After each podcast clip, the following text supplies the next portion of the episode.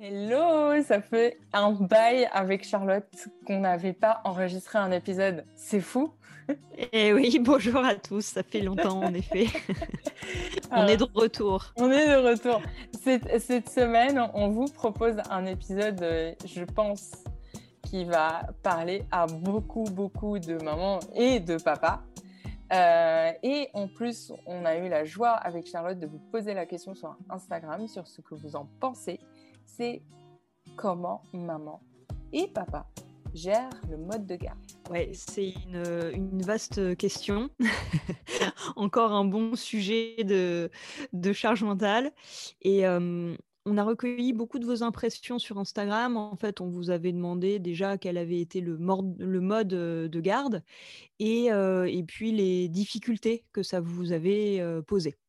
Oui, et c'est fou parce que effectivement, on a reçu pas mal de témoignages. Qui, énormément de témoignages. Hein, et il y a pas mal de points communs et qu'on ressent, qu'on a ressenti nous-mêmes dans nos petites vies. Mais l'occasion euh, aujourd'hui, c'est euh, aussi de vous faire parler, de, donner, euh, on va dire, de porter la voix à ces témoignages.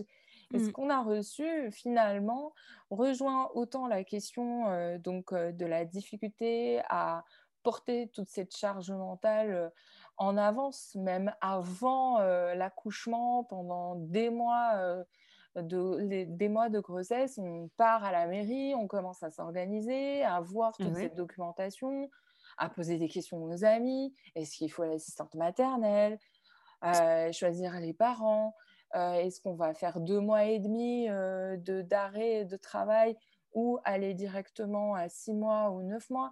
Et finalement, on, doit, on se sent obligé de décider avant même d'accoucher. Ah oui, oui, et puis en plus, euh, euh, surtout quand on veut mettre son enfant en crèche, c'est clairement bien avant d'accoucher.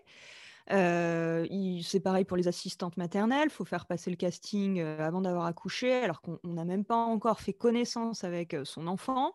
On n'est pas dans ce mood-là, clairement. voilà, on ne connaît pas son caractère, ni le nôtre. On connaît pas son... Ouais, c'est ça, on ne connaît pas son caractère. on ne sait pas, enfin, on peut pas avoir cette intuition de ce qui pourrait mieux lui convenir, parce que c'est vrai qu'après tout, on peut avoir une idée dans la tête d'un mode de garde et, et changer d'avis, tu vois? Donc, et puis finalement, il y a aussi la question de tu dois absolument te décider sur quand est-ce que tu reprends le travail avant même d'être parti entre guillemets et d'être en congé entre guillemets parce que pareil. hein. alors qu'on ne sait pas comment va se passer l'accouchement le postpartum on ne sait pas. Mais faut faut tout prévoir à l'avance et avant même d'avoir accouché. Donc c'est vrai que c'est quand on y pense assez délirant. C'est délirant, mais il y a une quantité de charge mentale assez considérable en fait.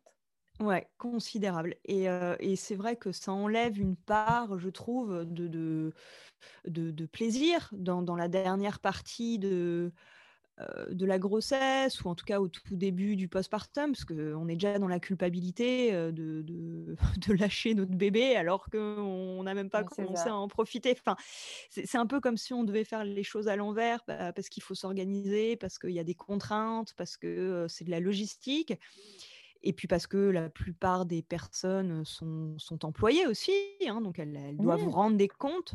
Elles reçoivent des mails même durant leur congé. Oui, voilà. Et, puis bon, parfois des mails un peu, un peu pressants aussi. Hein. Euh, faut, faut pas se le cacher. Il y a une énorme pression encore dans le, dans le monde de l'entreprise vis-à-vis des femmes hein, qui, voilà, qui, doivent retourner quand même FISA. Mmh. Et du coup, ça génère, on va dire, une checklist euh, phénoménale de tâches euh, à, gérer, que, qui est souvent portée que par la maman, mais parce que il y a aussi, comme tu disais tout à l'heure, la question de la culpabilité. On culpabilise d'avoir à reprendre, d'avoir à lâcher, mmh. d'avoir à se séparer. Donc, on mmh. essaye de très bien faire, de choisir la meilleure solution euh, et de la, de se l'approprier euh, à fond, alors qu'on pourrait la, partager, cette charge, et qu'on pourrait euh, aussi euh, prendre du recul par rapport à cette question. Mais c'est pas évident parce que et, ça rejoint aussi ce qu'on a eu comme témoignage, c'est la, question vraiment de, souffrance de porter ce poids émotionnel de, même de l'adaptation à la crèche ou à l'assistante maternelle, de, de, voir les pleurs de bébé quand on lui dit au revoir, de partir en pleurs et, mmh et d'avoir même à négocier potentiellement, entre guillemets, avec ses beaux-parents ou bien avec ses parents pour une demi-journée, euh, un jour de plus ou euh, une mi-temps, on va dire, pour, euh, pour prendre bébé. Et ça aussi, ça ajoute une pression supplémentaire parce qu'en plus, elle est sociale. Et oui, bien sûr. Puis il faut demander aux autres. il y a un sentiment de redevabilité après, auprès bah, notamment de la, de, la, famille, par, voilà, qui, qui, qui est très utile en, cas de, en cas de secours, évidemment. Mais c'est vrai que du coup, il y a, y a, cette redevabilité qui s'entretient. Et puis, euh, voilà, la, culpabilité surtout de la maman. Hein. Enfin, en tout cas, euh, c'est plutôt des mamans que, que je reçois et, et qui, euh, qui me font part de leur culpabilité, qui les poussent en fait à vouloir faire les choses parfaitement, un peu comme pour se racheter. Hein.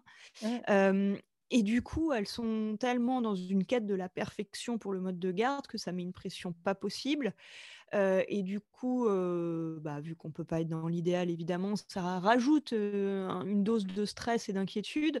Donc il y a un peu un cercle vicieux hein, dans, ce mode de garde. qu'il est bon de, voilà, de, stopper au plus vite parce que évidemment il n'y a pas de mode parfait de, mode parfait hein, idéal hein, clairement Mmh.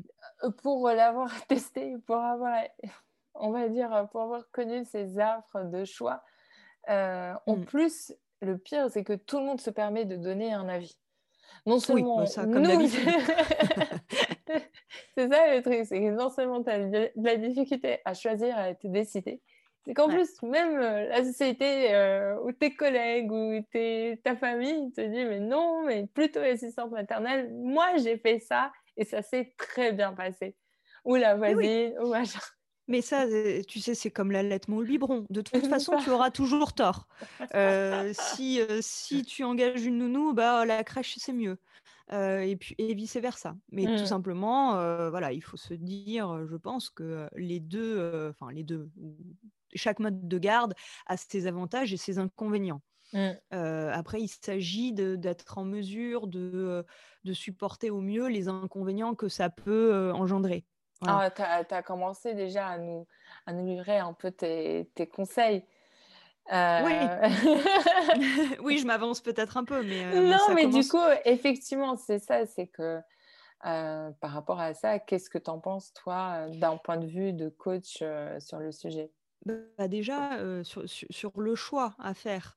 Il y a, y, a, voilà, y, a, y a vraiment une réflexion à faire et en co-responsabilité avec le papa, parce que déjà, il n'y a, a, pas de... Enfin, je veux dire, cette charge-là doit être répartie. Donc, il faut en parler à l'avance et faire, quitte à faire une liste hein, avec les avantages, les inconvénients. Mmh. et, et, vraiment, il faut que que ça parle aussi en termes de, bah, de, besoins qu'on a et aussi avec les valeurs. Hein. donc, les, valeurs, c'est fondamental et il faut, faut, faut les, les, respecter, il faut faire en sorte qu'elles soient respectées dans chaque mode de garde. Hein. donc, ça peut être, vos valeurs peuvent être plus respectées si vous faites garder votre enfant par une assistante maternelle ou par la crèche ou uniquement par des membres de la famille ou par vous-même d'ailleurs. Hein, je veux dire, la motricité libre ou bien plutôt favoriser l'affection, ça, les câlins. C'est ça.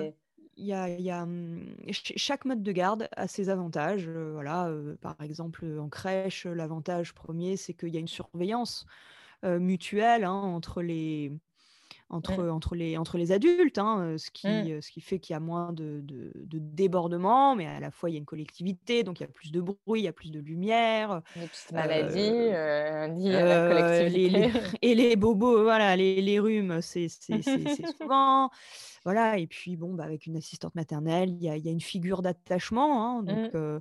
donc ça, c'est vrai que c'est pas mal. Et à la fois, il y a une grande dépendance. Si la nounou est malade, qu'est-ce qu'on fait? Ça aussi, c'est une grosse charge pour les On mamans. doit aller la chercher, euh, chercher le ouais, bébé au moment où l'assistante maternelle se libère et qu'elle doit euh, se libérer. Donc, euh, Voilà, donc, heu, donc, et puis, il y a il y a cette notion de de de confiance, absolue, qu'il faut avoir en la nounou parce que c'est vrai qu'il y a qu'une personne, il y a pas d'autre surveillance.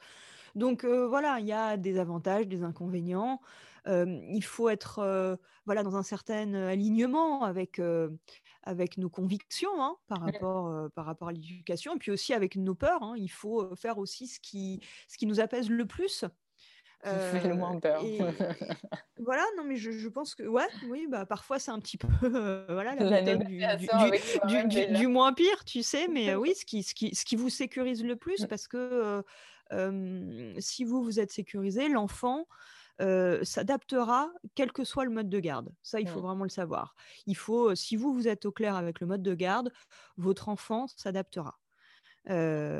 J'ai entendu euh, il y a, il y a quelques jours hein, une citation de, de, de Boris, et Boris qui- Cyrulnik. voilà, exactement, merci, qui reprenait euh, du coup euh, en disant euh, une mère sécurisée, c'est un enfant sécurisé. Oui, oui, bien sûr. Non, mais ça, c'est clair, hein, c'est pas pour faire porter une charge supplémentaire à la maman. Non, non, non, juste le fait de dire euh, si vous êtes suffisamment sécurisé, un enfant va le sentir. Mais par contre, si vous êtes insécurisé, ça veut dire qu'il y a un problème et qu'il y a quelque chose bien qui sûr insécurise.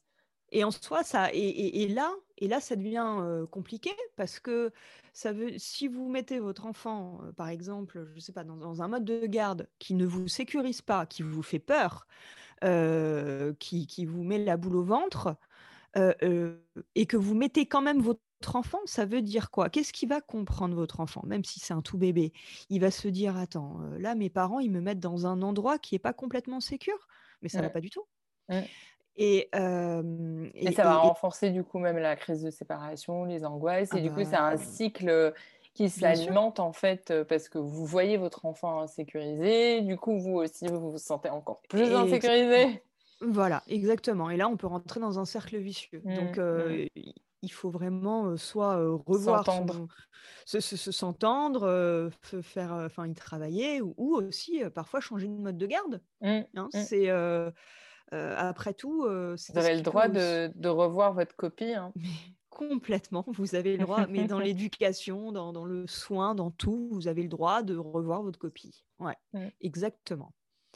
Et d'ailleurs, je pense que c'est c'est une façon de se de s'apaiser, de s'alléger un petit peu, hein, de se de se dire que, bah, rien n'est rien n'est gravé dans la roche, hein, même si vous avez une place en crèche et que la place en crèche est très rare, bah, vous en foutez, hein.